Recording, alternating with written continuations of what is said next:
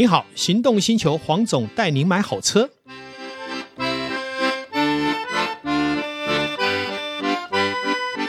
黄总带你买好车，再次来跟岛兄一起来聊幸福车市的时光。Hello，各位听众朋友，大家好，哎，我是岛叔岛哥座。哎，黄总，是我还蛮好奇，就是说在你这么长的汽车产业工作领域里面。你有没有心中印象最深的中古车，或者是说哪一些车在你脑海中是很有印象、很有感觉的？那另外有没有最推荐给我们读者的一些车款？是，其实中古车真的，呃，在经过的历程里面，不管是自己开过或是买卖过的车，真的是非常的多了哈。那其实很多车都也会留下很深刻的印象，但是还是要回到一个实质面。既然是买中古车，当然是要希望买到一个，呃，我们使用起来安心放心，那也有一些特色。嗯，那另外一个就是不要让我们的荷包大失血。好。那我大概从这几年的经验里面呢，我也跟大家来 分享。我觉得有五台，我心目中觉得还不错的五种不同，包括修理车，包括小车，好，包括一台敞篷车。我觉得都是我们在买中古车的过程里面，如果刚好有这个需求的时候，可以在这个面向带里面去拿来玩玩看。哇，那我还蛮好奇，嗯、黄总推荐的这五台车到底是哪五台呢？是像第一台我会推荐哈，就是。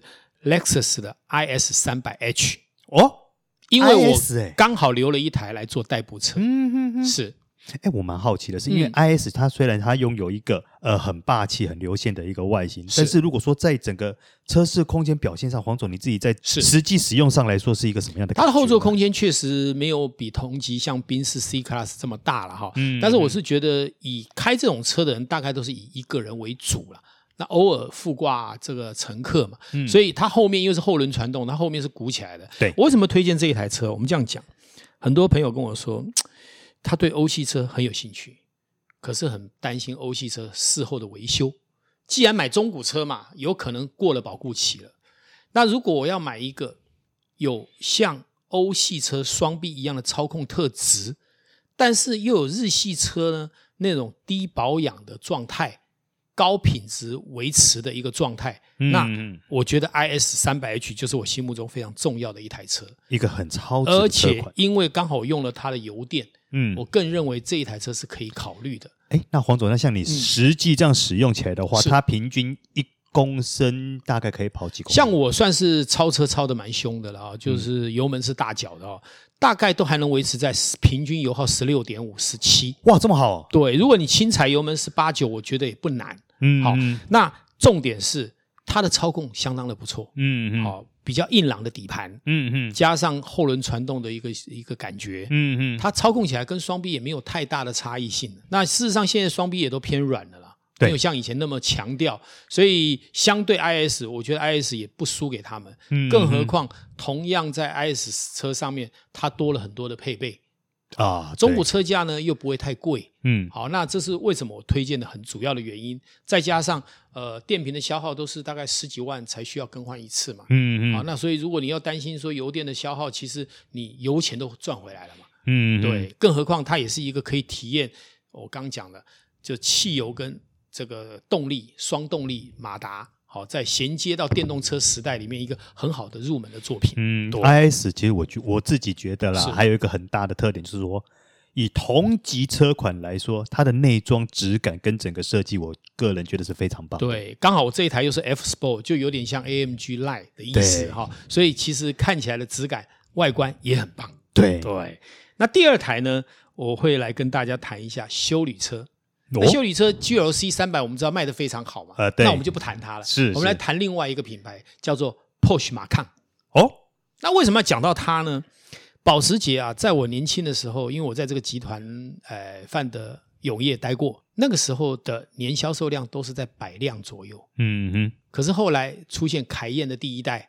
开始大卖，一直延续到后来马抗出来了以后，是哇，保时捷推向了二十几万辆，哎，是是。吓死人的数量。那但是它有它的特质嘛，就是说 VAG 把很多的资源下放给它，嗯，所以它跟 Q5 共用了一些底盘的元件，包括引擎跟零件，好，也造就了这台车虽然是保时捷，但是呢，它可以把很好的产品丢在里面。因为它不是少量生产的东西，嗯、它有很多的组件是来自于 VAG 嘛。是是。那再加上就是说，整个内装排档这一整个中控系统看起来就是霸气。哦、每一个人坐进去，第一眼印象，保时捷马抗这个做的真好。哇，这没话讲。对，然后操控起来呢，也不会像一般的修理车晃得很厉害。嗯，它还是有保有它保时捷的操控特性。嗯嗯。那再来就是一个非常强势的中古车价。哦，第一批的一四年的马抗哈，在市场上如果里程不多的，还有人敢开到一百五十再卖。一四年呢，一四年还可以七年的车还可以开到一百五十万，两百六十万左右。如果没有选配的话，选配了不起就是三百嘛，对不对？所以你看，它可以维持它接近一半的身价。那我终于了解为什么最近有这么多贸易商想要来引进这台车的原因了。呃，对，呃，因为马康真的在 VAG 里面口碑是非常好的。当然，保时捷一向它在做车的工艺里面，嗯嗯，就是少数在这个跑车系统里面算是毛病最控制的最好的，嗯，那稳定性最好的啊。那在马抗也是一样承袭这个传统，也让我们可以推荐它。那另外一个我要谈的一个就是第八代的福斯高尔夫要出现了哦。已经上市了，对不对？对呀、啊，刚上市而已、啊。刚刚我们才在聊，好喜欢这个台车。是啊，那为什么要推荐这一台？这一台车从第一代，民国七十几年我就开始开了。第二代我也是车主，第三代车主，到了第五代、第六代、第七代我都拥有过。哇，第八代还没有，哈因为还没交车。我想黄总你很忠诚呢。哎，因为高尔夫是一个福斯非常重要的一个车款。对，我们知道宾士在 S Class 是无人可以取代。做大车，宾士没话讲，这这没什么话好说。坐中小型，好，包括五系列啊这些操控性的，嗯，宝马没话讲。对，坐小车呢，我告诉你，就是福斯，它是 top。哎，那这样，黄总，我想问一个问题，哎，是先撇开，因为八代刚上市，是所以我们还没有真的实际去好好的接触这台车。是，那从 Golf 一代到七代，是你自己本身对于哪一代印象最深刻，或是最喜欢的？呃，我用的时间最长的是二代。哦，是啊，呃，大概在七十九年的时候入手，后来开了一段时间。哈、嗯，那在那个年代，一代、二代其实都还是偏硬的悬吊。好，它的稳定性非常好。到了三四代以后，就开始牺牲的偏操控，会比较注重到舒适性。但是呢，我还记得我二代在买的时候，它那个时候还有所谓的没有动力方向盘的车款。新车呢，四十九万九手排加没有动力，加四万变成自排，嗯，再加四万变成有动力方向盘，这就是永业当年的价格。当年的业务员卖这台车的佣金就是六千块一趴。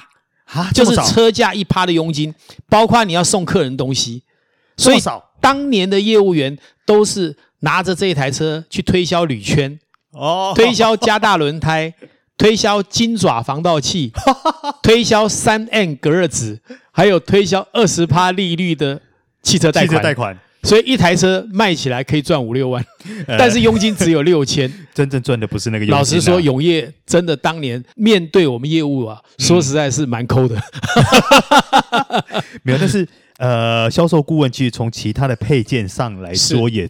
应该也赚了不少。哎，对，当年就是这样子，但现在时代不同了啊、哦，嗯、现在比较难去靠这些东西啊、呃。那当然，就时代背景都在发展嘛，哈。对。那所以我才会强调说，我对高尔夫的感情是一直都存在的。存在。那事实上呢，高尔夫它的大小，包括实用度，也是很适合我们在以都会为主的一个环境里面非常适合。然后它的问题也不多，然后保有一定的操控能力。嗯，对，哎，那这样，那以黄总来说，嗯、那以八代 Golf 未来你要做选择的话，你会挑 GTI 吗？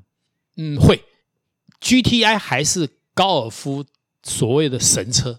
对，也是福斯的神车，是哦，有时候开了三五年呢，才折个三十趴而已。哎，对对，所以高尔夫的 GTI 呢，也是在这整个福斯系统里面算是一个很特殊的产品。嗯，那它的车价呢，一向也定的还算蛮优势的。嗯嗯，啊，它虽然是小跑车，可它价位就一百多万嘛。对，哦，我记得现在新一代好像定到一五八了哈。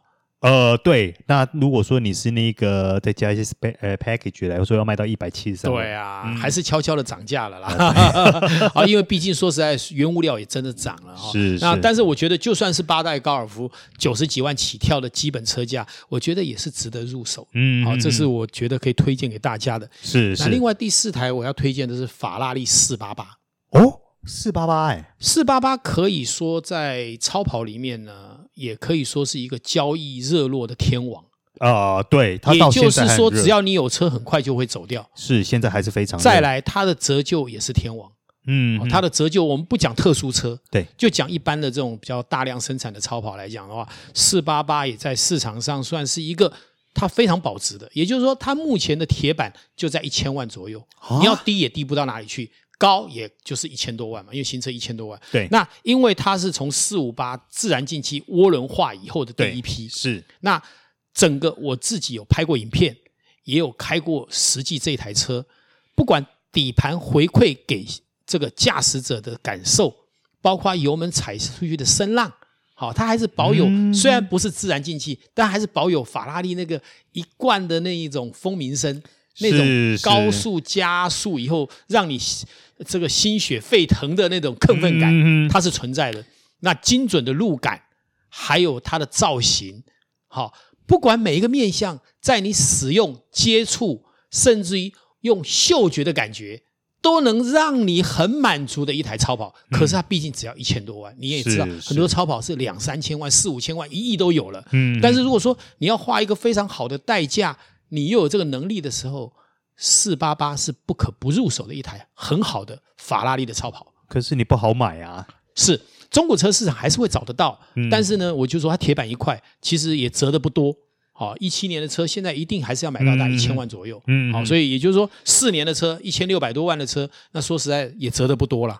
那你就可以知道说，其实是很划算。当然，超跑的选购还是要很重视一点，就是它里程啊，对，一年平均不要超过五千。是，当然不是五千就不能买，你要减价嘛。对，那如果说一年只有两千，那毕竟你也不会买到便宜。哦、对，你开了五年才开一万，你说他要卖你便宜，不可能嘛？所以说，超跑是一个很现实的问题，就是说你里程开的多，它自然呈现的价格就会下降。嗯嗯。对，那第五台呢，我要推荐也是每一代我都开过的宾士的 SLK 啊、哦。我一直认为敞篷车不要买大，要买小，因为第一个它不是天天要用到的东西。呃，是啊，要刁钻。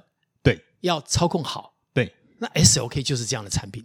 我还记得哈，民国七十九年还是八零年代吧，好像是 SOK 的第一代出来，它是第一代就硬顶，好，那个时候是风靡了，我就买了第一台了。哇，那个年头哦，开那个车好炫，很拉风的，在那个年代因为人家是软顶，都黑黑的，我这个是有那个顶的，对，乍看之下像一台小房车，哎，打开来是个敞篷车，哎，这是硬顶很大的特色。哇，那黄总你当初走在很前面呢？啊，也不是，因为我一直认为哈，呃，我常常讲一个口头禅，如果你怕微风吹乱你的秀发，你怕呼吸太多的空气，就不要买敞篷车。敞篷车本来就要吹乱你的秀发，嗯，嗯，本来就是要让你什么抬头一看，看到蓝天白云，然后让大家都瞻仰你的仪容。好开玩笑，开玩笑。好，因为敞篷车是一个很有特色，你要知道，没有开过敞篷车，不了解敞篷车在细雨的时候穿破细雨，然后让身体轻微的接触到雨滴，嗯，有点像骑哈雷遇到雨的感觉。可是呢，它又不会有像哈雷动不动就翻车、累累残，不会啊。所以，敞篷车在我来讲是一个进入汽车的体验里面很重要的产品。可是，在台湾，可能是因为环境的关系，使用量太少了，大家对敞篷总是有一些怀疑。但是我必须说，只要是一个正常的男人，一辈子没有拥有一部敞篷车，不叫男人。嗯，我非常希望能完成这个梦想。呃，敞篷车真的很棒。嗯，好，下面只要有更好的敞篷车，我一样会接手来开。我都很希望随时留一部敞篷车，因为生活这么的压抑，好像现在你看不能到处跑。我们今天开个敞篷车，戴个面罩总可以吧？我就不像新冠疫情，在我在开加速两百的时候会跑过来，在开玩笑的。我的意思说，那是一个很好的舒压工具，嗯，它绝对不是交通工具，它绝对是带给你一个幸福加持的工具，嗯，一个感性的工具。所以也跟所有在线上的听众说，有机会。一定要尝试一部敞篷车。虽然有很多人告诉你不要买敞篷车，不实用。对不起，这个世界有时候不实用才是王道。哎，对，今天非常高兴哦，我们又非常开心的在最后聊了敞篷车。嗯，希望下一次有机会再跟岛兄继续来聊幸福的时光，好的，幸福的车市，没问题。是，好，拜拜。感觉，拜拜。